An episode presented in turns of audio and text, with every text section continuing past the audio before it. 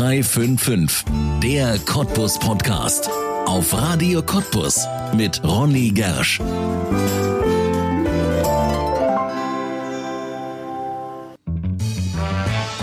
Küchenchef bei Starkoch Steffen Hensler in den Küchen dieser Welt zu Hause und mit seinen Fähigkeiten an Pfanne und Topf an jedem Herd hochgeschätzt. Er hat Henslers Küche und Kochschule in Hamburg geleitet.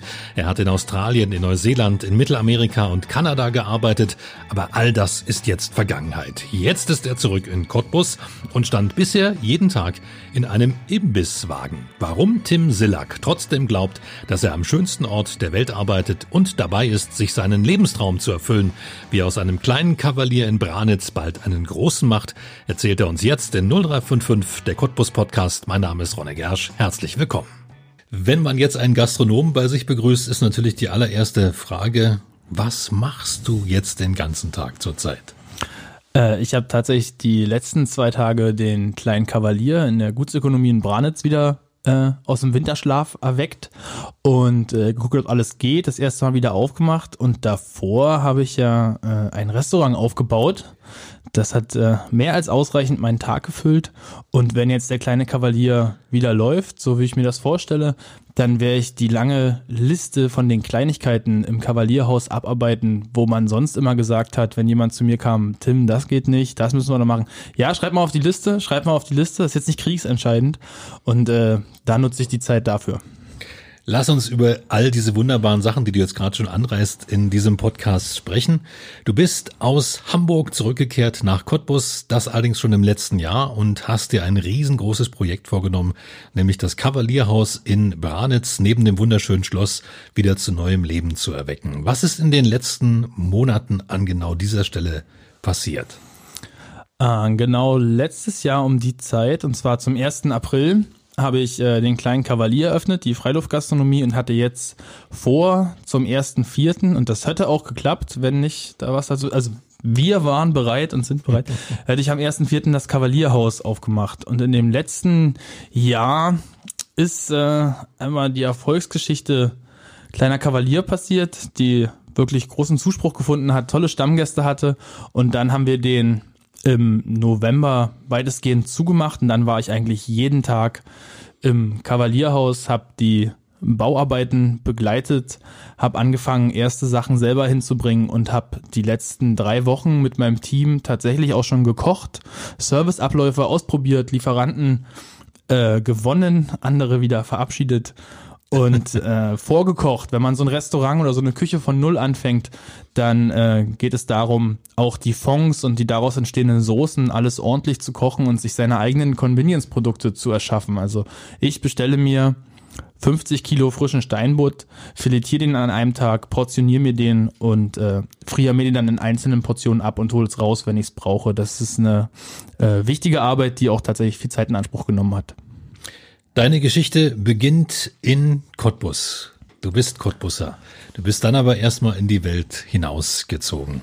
Du bist ja auch nicht gleich bei Steffen Hensler gewesen. Wo geht die Geschichte des Kochs Tim Sillack los?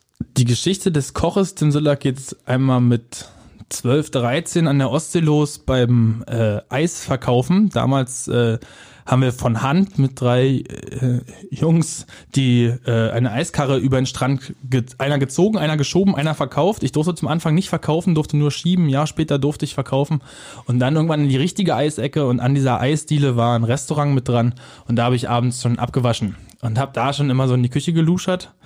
Hab dann äh, mein Abitur hier gemacht, war bei der Bundeswehr und habe dann angefangen Hotel- und Gastronomiemanagement zu studieren und beim Studieren eigentlich gemerkt, ich habe lange lange genug die Schulbank gedrückt. Und es war auch schon immer ein bisschen anstrengender als vielleicht für andere für mich in der Schule. Und bin dann nach Neuseeland und habe da bei einem Londoner Koch, es war ein Engländer, der da äh, gekocht hat, abgewaschen und weiß noch wie heute, wie ich die Töpfe, die in die Spüle kamen, gekostet habe, bevor ich sie abgewaschen habe. Und da wollte ich einfach wissen, wie der das macht. Es war so lecker, es hat bewegt, das Essen.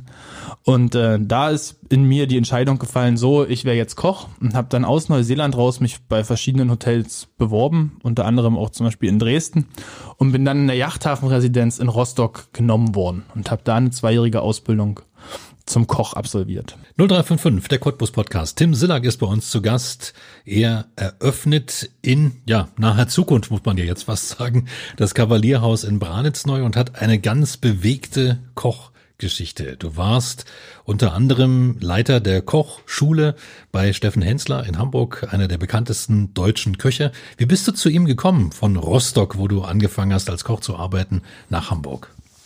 Ich habe das letzte halbe Jahr äh, im Gourmet-Restaurant mitkochen dürfen während meiner Ausbildung, habe dann äh, erfolgreich meine Ausbildung beendet und das ist ähm, so August, September gewesen. Und dann wäre, gehen die meisten in die Schweiz oder nach Österreich, um sich ihre Sporen zu verdienen. Und ich wollte aber einfach nicht, äh, dass es so kalt ist. und bin dann nach Australien gegangen, nach Perth, habe da ein halbes Jahr lang wirklich nochmal den zweiten Teil meiner Ausbildung absolviert. Also es war eine unglaublich anspruchsvolle Küche. Die haben alles selber gemacht, ihre Butter selber gemacht, ähm, hatten auch ein Frühstücksangebot, ein Mittagsangebot, ein Abendangebot, wie wir es im Kavalierhaus machen wollen.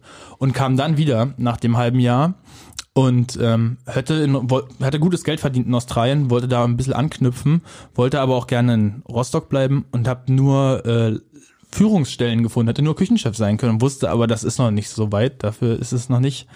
Und habe dann mit meinem jetzigen Sous-Chef und damals schon sehr guten Freund Matti Reiche telefoniert und der war gerade bei Steffen Hensler Probearbeiten mhm. und wollte aber, ähm, also ich habe angerufen, so ein bisschen gejammert, dass ich keinen Job finde und nicht so richtig und äh, dann meinte er, du, ich war gerade beim Hensler, ich will eigentlich lieber in der Sternengastronomie arbeiten, aber die Jungs äh, kochen richtig lecker, da gibt's äh, gutes Geld bewirb dich doch mal. Na, habe ich da angerufen mit dem Küchen, damals Küchenchef, jetzt Küchendirektor Tobias Verrax telefoniert und äh, mich zum Vorstellungsgespräch, wurde ich zum Vorstellungsgespräch eingeladen. Hatte zu der Zeit so einen T4-Bus, bin da hingefahren, habe dann eine Nacht vorm Restaurant geschlafen, mich früh frisch gemacht, hab da Probe gekocht und wurde genommen. Das ist dann der Beginn gewesen. Was hast du bei ihm lernen können?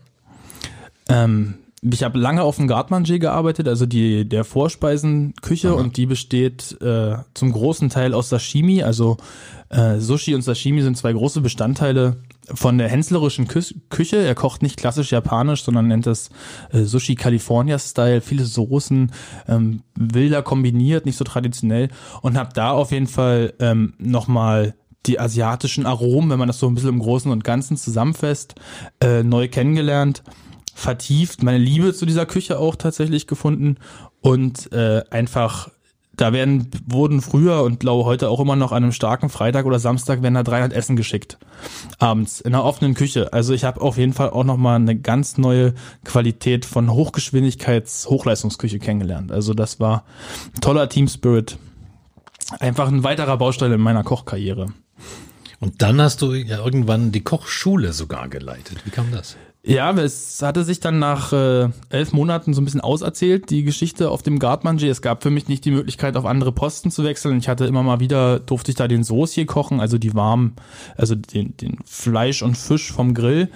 Ähm, und wollte dann wieder in die Gourmetküche und bin dann nach Heiligendamm ins Friedrich Franz, in, das ist ein Gourmet-Restaurant mit einem Stern gegangen und äh, habe mich danach verabschiedet aus dem Hensler und Hensler, bin aber im Guten gegangen und habe dann ein halbes Jahr lang in Heiligendamm gekocht, eine Sommersaison, bin danach habe ich meinen Küchenmeister angefangen als Fernstudium und habe in Rostock beim Catering gearbeitet.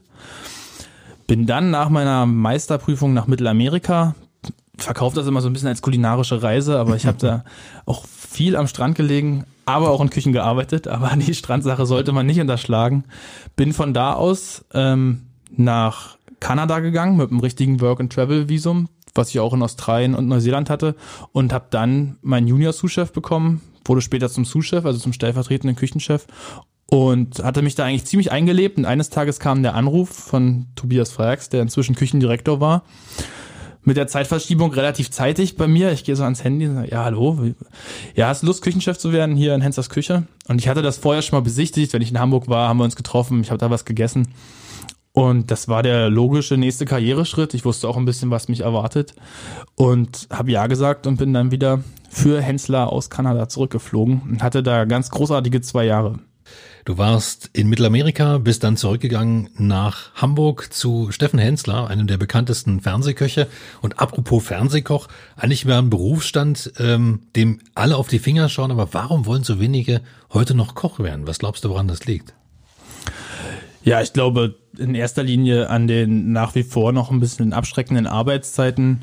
Die äh, Vergütung ist nicht die allerbeste, denn man ist dann irgendwann wirklich im Fernsehen, aber ich glaube, es ist bei allen Berufen so. Wenn man es als Landschaftsgärtner ins Fernsehen schafft, ist glaube ich auch besser. Ähm, was uns oder der Branche, glaube ich, in die Karten spielt, ist, dass der Einzelhandel auch immer unattraktiver wird als Arbeitgeber, dadurch, dass man auch bei den Einkaufsmärkten halt bis Nacht sitzt. Und dann ist es auch so, dass Küche kein Stuhlkreis ist, bevor es dieser schöne kreative Beruf wird, ähm, wo die Leute, was die Leute davon verstehen, ist es ganz oft auch erstmal viele Zwiebeln schälen, viele Stunden Bodenschruppen, Abwasch und äh, einfach Geschmacksbilder lernen, Handwerk lernen, bis man dann irgendwann die Aufgabe meistert oder halt seine eigene Linie findet. Ich würde das von mir auch noch nicht behaupten, dass äh, ich zum Beispiel meine kulinarische Handschrift jetzt komplett habe. Das ist was, wofür das Kavalierhaus die nächsten Jahre herhält. Du hast für Sterneküchen aber schon gearbeitet. Färbt das ab? Lernt man da besonders kochen? Definitiv vor allen Dingen der ähm, Umgang und die Strukturierung in der Küche. Ähm, man kann sich das ganz gut vorstellen, glaube ich, beziehungsweise, na, fällt mir gerade kein guter Vergleich an, also kann man sich nicht gut vorstellen, sondern es ist einfach so. In der Küche bereitet man vier Stunden vor, um dann zwei oder drei Stunden Service zu haben, das heißt, das Essen auf den Punkt zu bringen und den Teller äh, zu schicken. Ich fange ja nicht an, wenn jemand äh, Ochsenbacke mit Kartoffelnuss, Butterpüree und Gemüse bestellt, die Kartoffeln zu schälen, sondern das passiert alles vorher. Und das muss vorher auch vernünftig gelagert werden, es muss vernünftig verräumt werden, das muss beschriftet werden, das muss umsetzbar sein. Da kommen 100.000 Punkte dazu.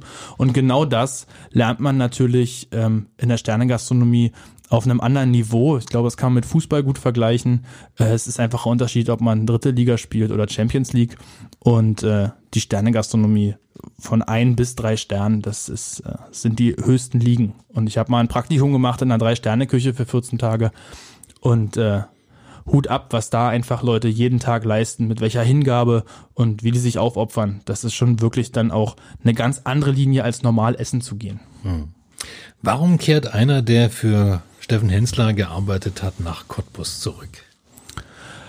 weil es für mich an der Zeit war, den nächsten Schritt zu gehen. Und das war nicht mehr für jemanden zu kochen, was der sich vorstellt, sondern das zu kochen, was man sich selber ausdenkt.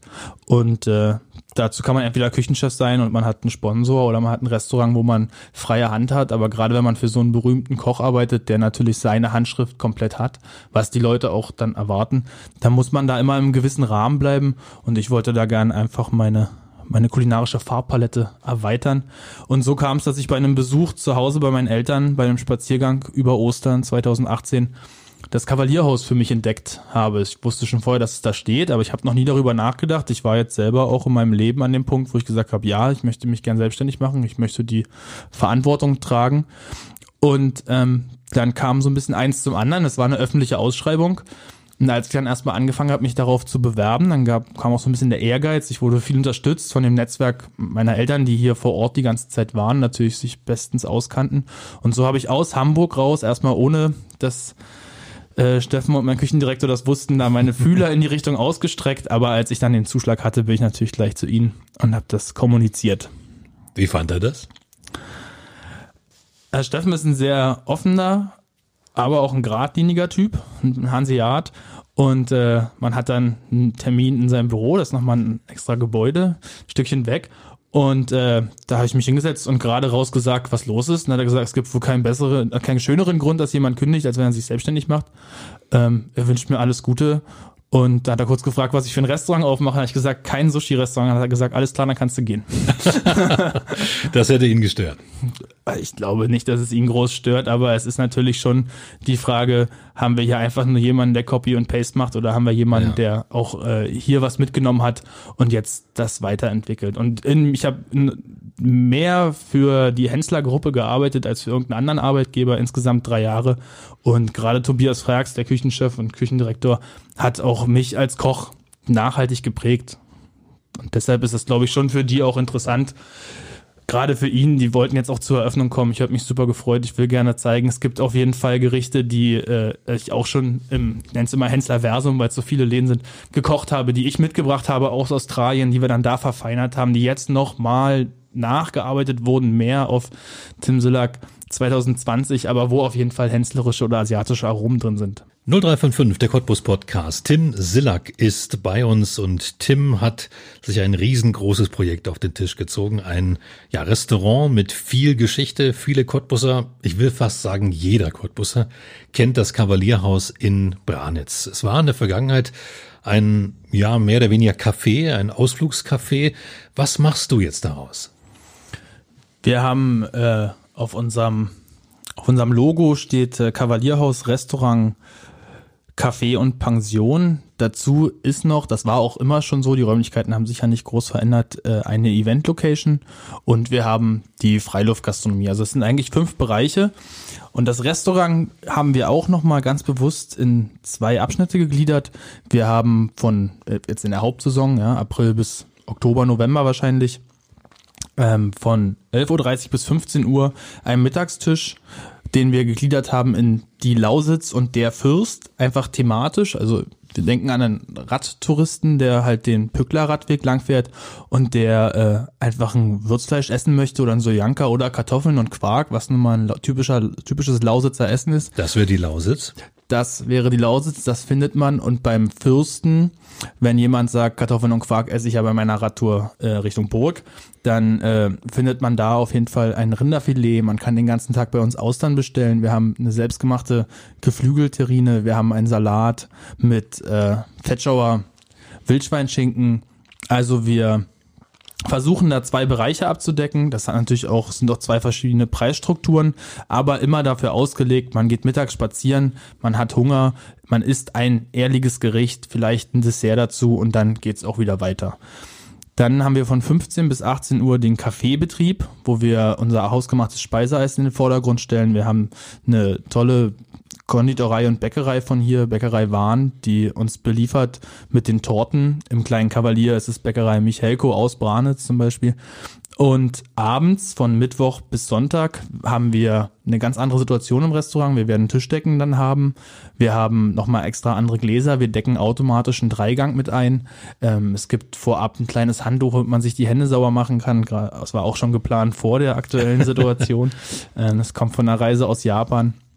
Und dann gibt es Brot auf den Tisch und man soll sich wirklich einmal entführen lassen vom Service-Team, von der Herzlichkeit, der Gastlichkeit. Und schlemmen wie ein Fürst, sage ich mal, von äh, einem schönen Hauptgang mit einem tollen Glas Wein bis hin zum Fünf- oder Sechsgang-Menü ist dann die Idee, die Plätze, die wir im Restaurant haben, da wird nur jeder zweite besetzt, um einfach mit demselben Service-Team und derselben Küchenbrigade, also der Mannschaft, ähm, handwerklich nochmal einen draufzulegen. Das macht einen Unterschied, nicht jetzt rein vom Geschmack her. Wir kochen immer lecker, außergewöhnlich lecker, würde ich behaupten.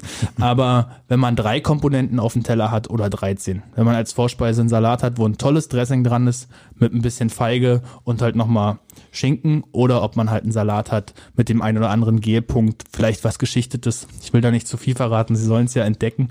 Ähm, das sind diese beiden Restaurantbetriebe und der Café, äh, Teil.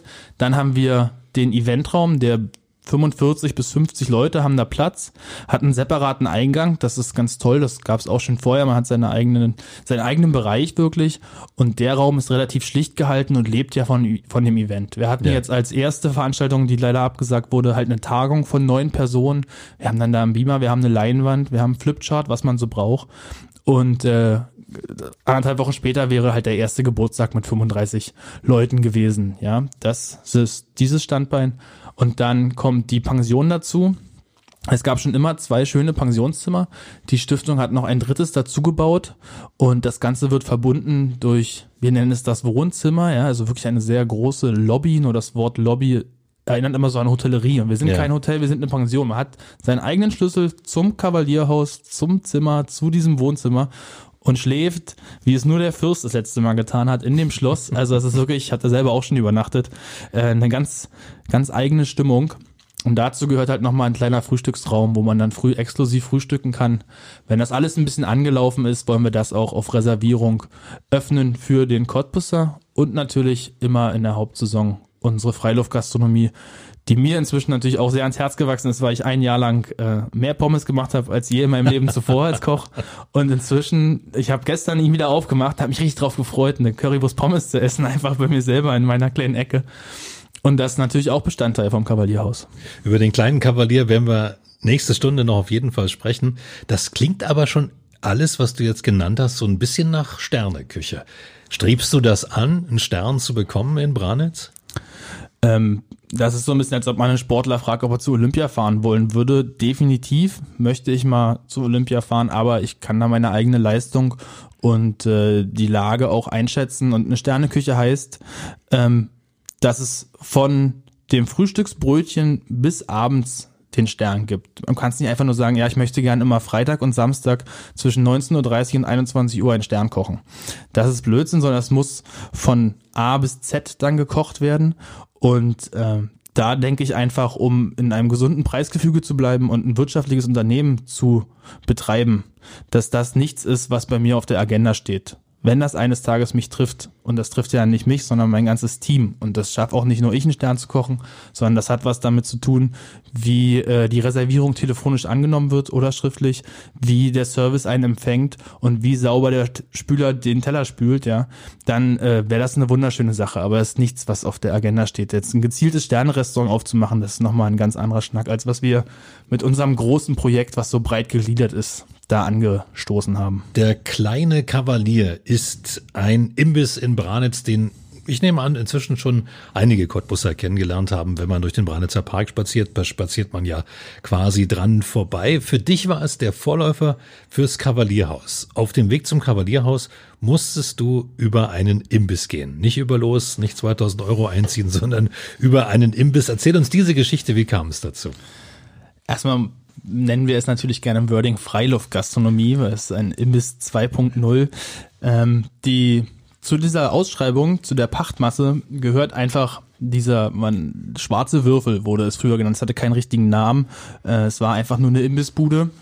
Und äh, ich habe mich natürlich hauptsächlich bei der Ausschreibung auf das, auf das große Kavalierhaus konzentriert und wusste dann einfach, okay, ich muss das natürlich betreiben und habe eigentlich letztes Jahr im Januar das erste Mal so richtig damit angefangen. Ich habe von der Vorpächterin zwei Fritteusen übernommen und eine Geschirrspülmaschine, glaube ich. Und stand dann das erste Mal in, diese, in diesen Räumlichkeiten und dachte mir, oh, hier muss ja auch nochmal gestrichen werden. Ah, und du brauchst ja dies und brauchst ja das. Und dann ist mir erst so aufgefallen, was alles man für irgendeine Einrichtung braucht, wo was zu essen rausgeht. Ja, nicht nur hygienisch, sondern auch einfach mit Kühlmöglichkeiten. Und es war wirklich ein Vorläuferprojekt und beim Überlegen, was wir jetzt daraus machen und wie wir das Ganze gestalten, kamen wir auf diese Idee, wir wollen einfach ein Imbiss 2.0 machen. Das heißt, es gibt nicht nur Currywurst Pommes, was aber einfach zu dem Angebot dazugehören muss, finde ich, genauso wie eine kalte Cola. Wir wollen aber auch einen vernünftigen Kaffee anbieten und wir wollen eine Tasse Filterkaffee machen für die für die Rollatoren-Gang, die da andockt und ihr Stückchen Kuchen essen will, ja. Und wir wollen aber genauso auch einen vernünftigen Latte Macchiato äh, kreieren, einen tollen Cappuccino und einen Espresso, der nicht aus, einer, aus einem seelenlosen Vollautomaten kommt. Und so kamen wir dazu, eine richtige Siebträgermaschine zu kaufen. Und dann haben wir angefangen, die Currywurst das erste Mal zu kochen, zu essen und haben sie uns dann klein geschnitten und aus so einer Asiette rausgenascht und dachten uns, das ganz schmeckt so lecker, das auf dem Porzellanteller mit Messer und Gabel im Sitzen ist eine ganz andere Qualität. Und das Produkt ist das gleiche. Und so kamen wir zu diesen Porzellantellern. Und dann haben wir gesagt, okay, wir werden jetzt hier keinen großen Weinschrank aufbauen, aber wer hier sitzt in diesem Park, wer das schon mal abends, diese Mittagsstimmung, so 16, 17 Uhr, wenn wir schon fast zumachen, ja, Dazu ein schönes Glas Weißwein. Nicht fünf verschiedene Sorten, einen trockenen, leckeren Weißwein. Wer es ein bisschen lieblicher will, kriegt einen Prosecco und sonst gibt's einen Rotwein und gut ist. Dass wir gesagt haben, alles, was wir machen, machen wir so gut, wie wir es können. Und so ist auch zum Beispiel dieser Salat entstanden, Rucola, rote Beete, Feta mit karamellisierten Walnüssen äh, wenige Komponenten, da haben wir es wieder, ja. Vier Sachen, die da dran sind, mit den Nüssen fünf, aber einfach auf den Punkt und was man so nicht erwartet an einem Imbiss, was aber ganz klar seine Daseinsberechtigung hat. Wir haben Bier vom Fass, auch nicht fünf verschiedene, sondern eins, ein schönes Pilz. Und dann gibt's noch Hefeweizen und gut ist. Wer das Karamalz vermisst, der kann sich aber gerne mitbringen und da dann trinken. Also wir haben immer so gesagt, wir können nicht eh nicht alle glücklich machen, ja. Wir haben auch keine laktosefreie Milch, im Restaurant natürlich schon. Also, dass man sagt, wir wissen, was wir sind, aber wir wollen das so gut machen, wie wir können. Oder muss dir ein großes Kompliment machen. Äh, ich war mehrfach schon am kleinen Kavalier. Wir haben auch schon mal da drin beide zusammen eine Probe gekocht, eine hervorragende Spargelsuppe. Irgendwann müssen wir hier ähm, auf Radio Cottbus dieses Rezept nochmal äh, veröffentlichen, weil das war wirklich lecker. Das war die beste Spargelsuppe, die ich in meinem Leben je gegessen habe. Das freut habe. mich sehr, danke. Ähm, ja, äh, ich, ich habe sie nicht versaut, also obwohl ich mitgekocht habe. Dem, äh, man muss ein großes Kompliment machen für diesen kleinen Kavalier, weil das ist ja wirklich äh, eine Gastronomie, die ist auch nicht einfach zu betreiben, weil fürchterlich wetterabhängig. Ja, fürchterlich wetterabhängig und vor allen Dingen haben wir das so beobachtet, wenn im, wenn im Radio oder in welchem Medium auch immer immer Regen angesagt wird und es scheint die Sonne, steht man da mit drei Leuten, bereitet sich auf alles vor und es kommt wirklich keiner. Wenn aber kein Regen angesagt ist und äh, es aber so ein bisschen nieselt, dann steht man da alleine und es kommt trotzdem alle, weil es wurde ja gesagt, es regnet nicht. Also es war tatsächlich äh, von Woche zu Woche. Ich habe letztes Jahr alleine angefangen, habe dann relativ schnell gemerkt, dass ich es alleine nicht bewältigen kann mit dem Saubermachen, mit dem Nachlauf. Wir haben jeden Tag selbst zu zweit dann über eine Stunde dann noch geputzt, einfach damit weil es sein muss. Und zum Schluss waren wir tatsächlich äh, mit mir vier Vollzeitkräfte, die da gearbeitet haben. Ganz tolles Team, die jetzt auch mit im Kavalierhaus äh, wären und jetzt wieder den kleinen Kavalier beleben einmal durch die Welt gezogen, jetzt zurück in der Heimat und mit ganz großen Plänen in Kürze wir wissen nicht genau wann, also nach der Corona-Krise werdet ihr öffnen das Kavalierhaus in Branitz. Wir haben schon ganz viel über deine Pläne gesprochen, wir haben schon über das Konzept gesprochen, auch über den kleinen Kavalier, den Imbiss, der ja dazugehört, der wird auch weiterhin betrieben. Ähm, wie war das für dich, als du ja nach einigen Jahren zurück nach Cottbus gekommen bist? War die Stadt dir immer noch vertraut? Ja, ich bin ein, zwei Mal falsch abgebogen und habe mich gewundert, dass es eine Einbahnstraße ist. Aber sonst äh, ist mir tatsächlich die Stadt vertraut geblieben. Ich bin ja nie äh, irgendwie mal für längere Jahre weg gewesen. Ich habe woanders gewohnt, aber habe schon immer äh, meine Familie hier gehabt und bin zu den Festen hergekommen und dazwischendurch. Es war ungewohnt, nicht mehr immer alles sofort zu haben. Das ist nun einfach der Unterschied, wenn man in einer großen Stadt wohnt. Da werden einem auch, da kommt, da werden einem Sachen angeboten oder man lebt in einer, in, in einer Metropole, wo äh, man gar nicht drauf kommt, dass man das brauchen könnte an Lieferdiensten. Acht verschiedene indische oder was weiß ich oder äh, Tacos auf einmal. Und das ist natürlich hier schon ein Unterschied, aber gleichzeitig war es total schön, wieder nach Hause zu kommen, nach all den Jahren der Reise definitiv. Und auch die gesamte Stadt, auch gerade Gastronomen, gestandene Gastronomen hier aus der Region sind auf mich zugekommen, haben gesagt, hallo, schön, dass ein junger äh, Cottbusser so ein tolles Objekt bekommt und wenn sie mir helfen können, äh, sind sie gern bereit und ich habe äh, Lieferanten so kennengelernt und habe auch einfach öfters die Hilfe in Anspruch genommen. Zum Anfang hatten wir nochmal ein, zwei Caterings angenommen, weil ich dachte, das kriegen wir schon irgendwie nebenbei hin. Und dann ist mir aufgefallen, was mir alles fehlt und äh, da wurde mir immer geholfen und ich wurde mit offenen Armen empfangen und bin froh, wieder hier zu sein. Und du hast für Cottbus ja auch geworben, denn du hast jemanden mitgebracht. Ja, ich habe auf jeden Fall meine Serviceleitung einmal aus Schleswig-Holstein mitgebracht und dann habe ich meinen Sous-Chef, der eigentlich Berliner ist, aber über viele Jahre in Hamburg gelebt hat, mit hergebracht und mein zweiter Sous-Chef, der jetzt gerade äh, Corona-bedingt wieder nach Hause gefahren ist, aber wiederkommt, äh, ist aus Köln. Also wir haben schon das Kavalierhaus ist schon stark besetzt mit, äh, mit Zugezogenen tatsächlich. Wie hast du das gemacht? Wie hast du für Cottbus geworben? Ja, muss man ehrlich sagen, ich habe in erster Linie mit dem Kavalierhaus geworben und mit der äh, mit der blau mit dem weißen Blatt, was wir bekommen haben und was wir zusammen ausfüllen konnten. Also ich habe die alle am am Entstehen mit teilhaben lassen. Das ist meine Idee. Ich habe auch bei der Bank unterschrieben und bin letztendlich der, der haftet. Aber man schafft so eine Art von Gastronomie sowieso nicht alleine. Gastronomie ist ein unglaublich intensiver und toller Teamsport. Und da habe ich sie einfach mit in mein Team geholt. Und als dann zum Beispiel mein Zuschef Matti äh, mit mir an der Spree saß beim Angeln, ist so sein Blick geschweift und er hat gesagt, nach all den hektischen Jahren, er hat direkt auf der Reeperbahn gearbeitet, eigentlich auch einfach schön hier. Und das ist genau das, was es ist. Cottbus ist einfach auch wirklich eine schöne Stadt. Das ist absolut richtig und wird auch ein zusätzliches schönes Restaurant haben. Merkst du das, dass ähm, viele Leute mit diesem Namen Kavalierhaus und Branitzer Park, Branitzer Schloss natürlich auch ähm, ja viele Erwartungen an dich knüpfen? Definitiv, der Druck ist mir äh, bewusst und das ist auch nicht, dass das irgendwie aufhört. Wenn ich abends einschlafe, denke ich daran, wenn ich früh wach werde, ist das auch das Erste. Also das ist schon ganz klar. Und gleichzeitig sind aber auch ganz viele total neugierig und offen. Weil es nun mal so ist, dass mir das nicht einfach zugefallen ist, sondern ich habe das äh, mir erarbeitet, dass ich da äh, den Zuschlag bekommen habe und wir bringen auch ein Know-how mit mit meinem Team, was einfach äh, zeitgemäße Gastronomie beinhaltet. Also ich koche seit zwölf Jahren, die Teile aus meinem Team seit 14 oder 15 Jahren und ich denke einfach, dass die Leute uns da auch einen gewissen Vertrauensvorschuss geben und das fühlt sich total gut an. Wir können, müssen und sollen natürlich auch abliefern und da ärgert es mich, dass es jetzt äh, verschoben wird, aber wenn es nun mal für die Gesundheit wichtig ist, machen wir das. Seit ja jetzt einigen Tagen ist der kleine Kavalier wieder offen. Ja, also seit ungefähr anderthalb Wochen. Wir wollten den sowieso zum ersten Vierten eröffnen, ja. aber es ist natürlich so, dass ich jetzt äh, doch mehr Kraft und mehr Zeit dafür habe, als ich eigentlich geplant hatte, einfach weil wir auch am ersten Vierten natürlich das Kavalierhaus eröffnen wollten. Ja. Selber Angebot wie im letzten Jahr, auch wieder Pommes mit Currywurst. Genau, wir haben da nichts verändert. Wir haben äh, zwei, drei, zwei, drei Sachen äh, angepasst, aber wir bleiben unserem Angebot da treu. Das ist auch ein eingespieltes System und gerade wenn ich jetzt äh, hauptsächlich im Kavalierhaus sein werde, um da die Abläufe zu kontrollieren, war es mir wichtig, dass wir jetzt oder dass ich mir nicht noch eine neue Baustelle aufmache, sondern dass man einfach sagt, das ist was, worauf die Leute sich im besten Fall, wenn es ihnen letztes Jahr geschmeckt hat, drauf freuen und dass sie dann da wiederbekommen, ab diesem Jahr produzieren wir unser Eis nicht nur selber, sondern wir produzieren es selber auch im Branitzer Park mit nochmal einer neuen Maschine. Die wurde mir von einem befreundeten Bäcker Philipp Humpfer zur Verfügung gestellt und da bin ich ein bisschen aufgeregt. Morgen mache ich das erste Mal mein eigenes Eis in den neuen eigenen Maschinen. Das wird spannend und das gibt's dann auch im kleinen Kavalier. Das ist also nochmal eine Veränderung. Sehr schön. Eigenes Rezept? Ja. Woher Schon. kommt das? Woher hast du es? Darf ich ja nicht sagen, weil derjenige ah. nicht weiß, dass ich das Rezept habe.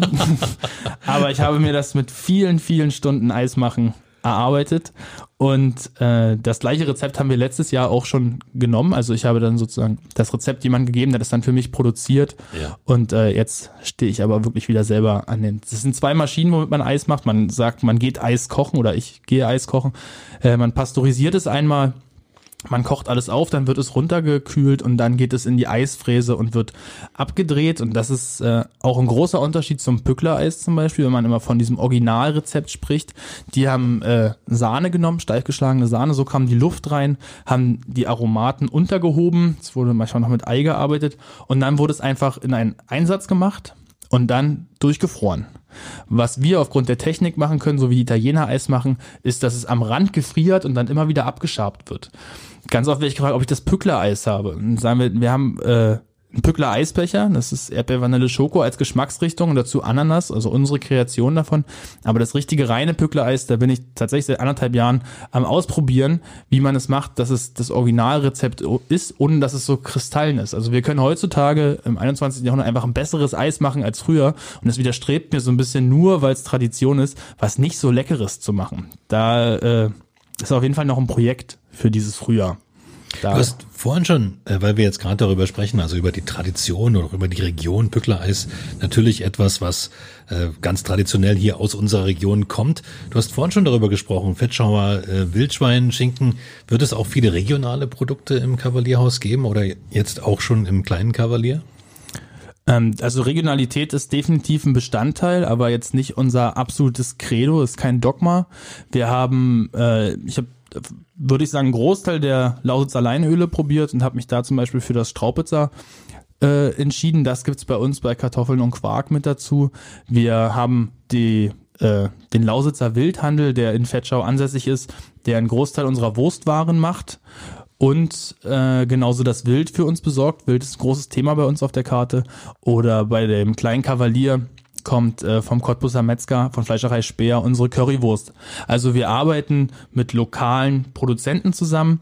Ich hinterfrage aber nicht jetzt in aktiv, wo er seine halben Schweine herbekommt, um seine Wurst zu machen. Das ist was, was auf jeden Fall langfristig ein Ziel ist, vielleicht sogar äh, mit dem Park zusammen noch mehr. Es gibt ja die Parkgärtnerei, das äh, wachsen zu lassen.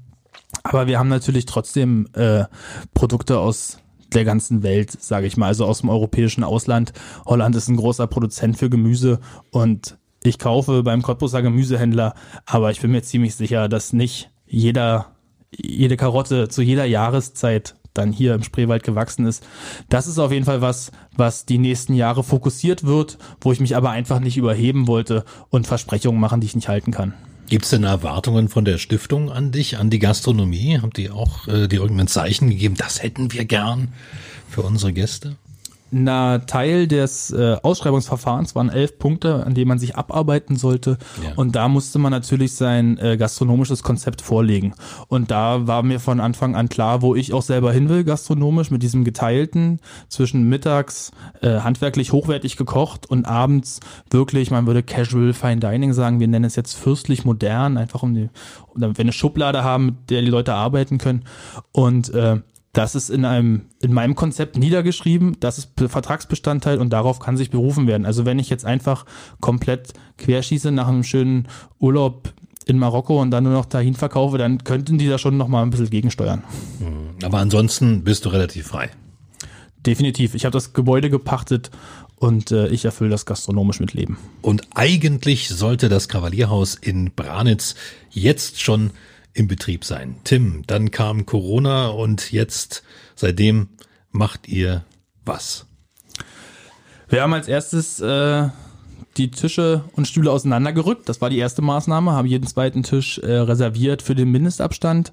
Und dann kam auch tatsächlich am letzten offenen Sonntag das Ordnungsamt und hat dies nachgemessen und hat geguckt, dass wir das einhalten. Da hat das Ganze natürlich auch eine gewisse Ernsthaftigkeit bei uns im Kopf bekommen, ja. weil man davor, habe ich viel darüber nachgedacht, was sind denn vielleicht Grauzonen, was ist, wenn nur noch äh, exklusiv das Restaurant aufmacht, nur für reservierte Gruppen.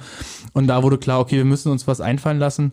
Und äh, ich habe darüber nachgedacht, wie wir den kleinen Kavalier so umgestalten, dass es ein reiner Takeaway-Laden wird. Ich hatte ja vorhin gesprochen von dem Besteck und von den richtigen Tassen, das richtige Porzellan, das darf nicht sein. Also haben wir uns mit dem kleinen Kavalier angepasst und die Weinfreundin aus Cottbus, Marianne, ist im letzten Jahr eine, eine Freundin geworden und wir sind da selber oft hingegangen, um halt den Abend ausklingen zu lassen. Und die hat gesagt, lass uns doch zusammentun.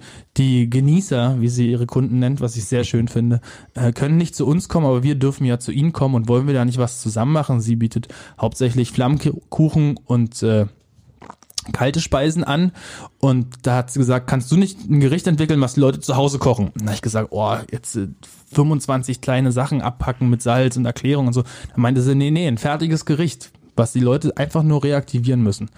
Und da habe ich mich mit meinen Köchen zusammengesetzt und dabei kamen zwei Gerichte raus und die Idee ist, man ruft sie an.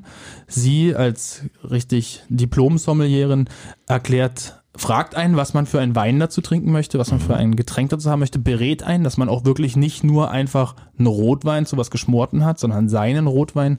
Und dann kann man auswählen, ob man die Linguini mit Ratatouille-Gemüse als vegetarisches Gericht oder geschmorte Ochsenbacke mit Kartoffelnussbutterpüree und Esterhazy-Gemüse bei uns bestellt. Und dann bringt sie einen das Freitag oder Samstag oder man kann zum kleinen Kavalier abholen. Und so ein wenig Kavalierhaus und ein wenig Weinfreundin auch in diesen schwierigen Quarantänezeiten zu Hause genießen. Das ist alles von euch vorgekocht und ich brauch's zu Hause nur noch mal warm machen, oder wie ist das? Genau, es gibt einen kleinen Zettel, das sind fünf Schritte, um das äh, sich wieder warm zu machen. Oder es gibt auf ihrer oder unserer Instagram-Seite beziehungsweise Facebook Kavalierhaus unterstrich Branitz oder Bindestrich Branitz äh, kleine Videos. Aber letztendlich sieht man nur, wie ich gekochte Beutel, also es ist in Beuteln einvakuumiert, in ein Wasserbad mache und dann auf den Teller anrichte. Klingt trotz der Haltbarmachung sehr, sehr lecker. Ähm, muss man sich an die Weinfreundin wenden, ja, dann kriegt man das. Genau, sie macht sozusagen den Telefonvertrieb, weil sie die Beratungsleistung hat. Bei uns, äh, die Sachen sind fertig gekocht. Ich kann nicht mehr auf Individualwünsche eingehen. Ich kann nur sagen, es ist lecker. Okay. Es wird eine Zeit nach Corona geben. Und dann große Eröffnung mit viel Tamtam -Tam, oder was habt ihr geplant?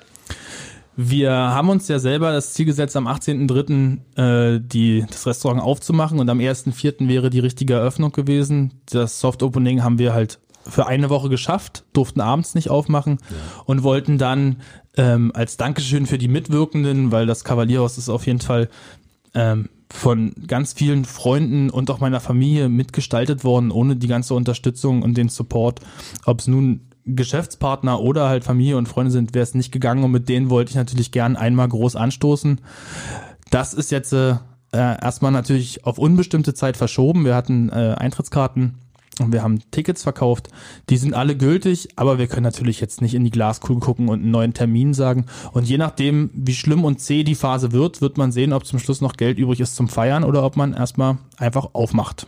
Okay, also auch bei euch natürlich fehlen die Einnahmen jetzt. Äh, wie schwer schlägt das rein? Definitiv. Wir haben ja einen guten Verpächter. Wir haben einen starken Partner, der da äh, auf uns zukommt, der mit der Situation sehr offen umgegangen ist, mit den äh, verschwundenen Einnahmen. Großes Problem und das, was mir am meisten wehtut und mich am meisten trifft, ist gar nicht das nicht gemachte Geld, sondern das Geld, was die Angestellten und die Mitarbeiter einfach nicht verdienen 60 Prozent Kurzarbeitergeld ist einfach nicht das volle Gehalt und in der Gastronomie oder in anderen Dienstleistungsbereichen, ich will da gar nicht nur fürs Kavalierhaus jammern, ja. sondern das trifft ja wirklich jeden, ist Trinkgeld ein großes Thema. Und wenn das wegbricht, dann ist das einfach dramatisch und wir haben die ersten zwei Angestellten, die sich dann umentschieden haben, doch nicht bei uns zu arbeiten, wenn noch jemand auch in diesen Zeiten darüber nachdenkt, was danach ist. Wir suchen noch Service-Mitarbeiter, das ja. würde uns natürlich sehr freuen. Und das ist einfach das Schwerste. Und sonst bin ich zuversichtlich. Es trifft alle, die Politik handelt und eines Tages werden wir aufmachen. Gesetzt den Fall, Corona wird bald Geschichte sein. In einem Jahr, was ist dann im Kavalierhaus los, wenn ich durch den Branitzer Park marschiere und mich dorthin setze? In einem Jahr im Frühjahr, nächstes Jahr Ostern, ja. wir ähm, es werden ganz viele Genießer durch den Park gehen, den Park genießen und das Essen, hoffe ich, und glücklich sein. Wir haben als großes Ziel, den Innenhof vom Kavalierhaus nächstes Jahr auch noch gastronomisch zu bespielen. Dazu bräuchten wir einfach genügend Personal. Das Küchenteam und die Abläufe müssen äh, eingespielt sein und wir brauchen natürlich einfach noch mehr Möbel. einfach Terrassenmöbel dazu kaufen, damit an den großen Wochenenden, ja, Ostern, Spielplanpräsentation, Gartenfest, wo es immer zu wenig Platz gibt, wir da äh, noch mehr für unsere Gäste da sein können. Und ich hoffe, dass wenn man durch den Park geht, wir haben ja klare Fenster in der Küche und auch sonst im Servicebereich kann man reingucken, dass man glückliche Köche und Köchinnen und glückliche Service-Mitarbeiter äh, sieht, die Spaß an ihrer Arbeit haben. Und ich bis dahin nach wie vor volles Haar. Eine schöne Vision. Tim Sillack war heute bei uns in 0355 dem Cottbus Podcast. Ich drückte die Daumen, dass diese Vision Wahrheit wird. Dankeschön. Das war 0355, der Cottbus Podcast. Mein Name ist Ronne Gersch und du kannst diesen Podcast abonnieren, um keine Folge mehr zu verpassen. Auf 0355.de findest du alle Links zu iTunes, sämtlichen Android-Apps, zu Spotify und zu Soundcloud und da findest du natürlich auch die aktuelle Folge mit Tim Sillack. Oder du hörst uns ab jetzt als Radioshow auf Radio Cottbus jeden Sonntag von 10 bis 12 und mittwochs von 18 bis 20 Uhr in der Wiederholung. Ich bedanke mich fürs Zuhören. Bis zum nächsten Mal.